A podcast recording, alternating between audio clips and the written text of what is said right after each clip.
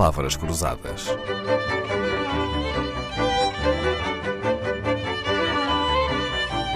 Porque quase tudo é uma questão de semântica.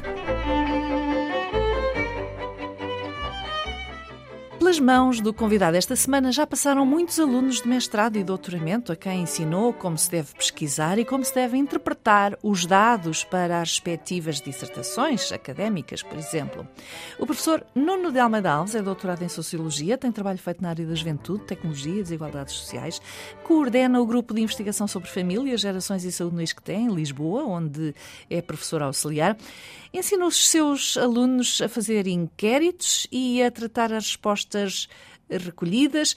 Ora, um inquérito não é uma sondagem, pois não, professor eh, Nuno Alves? O inquérito fundo, é uma técnica, não é? O, inquérito é, é, é, uma técnica específica de, de dentro do quadro dos métodos de pesquisa social.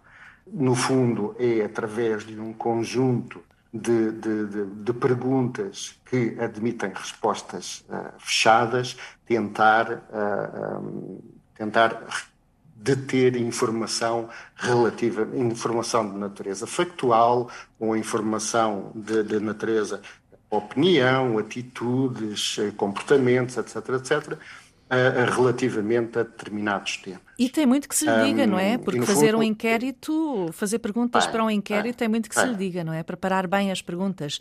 Porque, porque as... as... perguntas feitas de maneira diferente apontam para resultados completamente diferentes, não é? Exatamente. Há um cuidado muito especial em fazer as perguntas, de modo a que não haja a contaminação do, do, do, das respostas, respostas pelas perguntas, exatamente. Esta semana uh, falamos sobre sondagens, sabendo nós que a qualidade da amostra é um elemento crucial e que a amostra deve ser representativa do universo. O que é que significa, professor Nuno Alves, quando ouvimos dizer que uh, a amostra é aleatória ou foi aleatoriamente escolhida? Há aqui alguma uhum. contradição? Que conceito é este? Não, não é contradição a, aleatoriedade um, é fundamental para a seleção dos nossos inquiridos. Ou seja, eu só tenho uma amostra probabilística, uh, sendo que, através de uma amostra probabilística, eu posso extrapolar os resultados da minha amostra para a população, para o universo que vou estudar. Portanto, eu só tenho esta amostra probabilística se os inquiridos forem selecionados de acordo com um processo aleatório. Ou seja, não pode haver uma contaminação por parte de quem está a dirigir o estudo relativamente a quem vai ser inquirido. E eu que pensava, professor Nuno Alves, que uma amostra era representava ou tinha a proporção da, da, do universo, da população. Uhum. X pessoas uh, de uma certa idade, X uhum. pessoas com uma situação profissional diferente, ativos ou reformados. Uhum. E não é assim? Isso é, uma, é um outro tipo de amostra, mas essa amostra não é probabilística. Essa, isso é uma amostra que nós designamos amostra por cotas, que tenta faz, representar na nossa amostra as características do universo. Ah, então Ou uma seja, amostra não tem que ser um universo em, uma miniatura do universo. Pode ser mesmo aleatória. Que, não, ela, para ser probabilística, tem que ser aleatória. E ser e, probabilística significa o quê? A capacidade que eu vou ter de extrapolar os resultados para o universo. Porque, no fundo, o que é que, o que é, qual é o cerne de uma amostra probabilística? É que todos os indivíduos têm igual probabilidade de participar no, naquele inquérito. Ou seja, não está ninguém excluído à partida.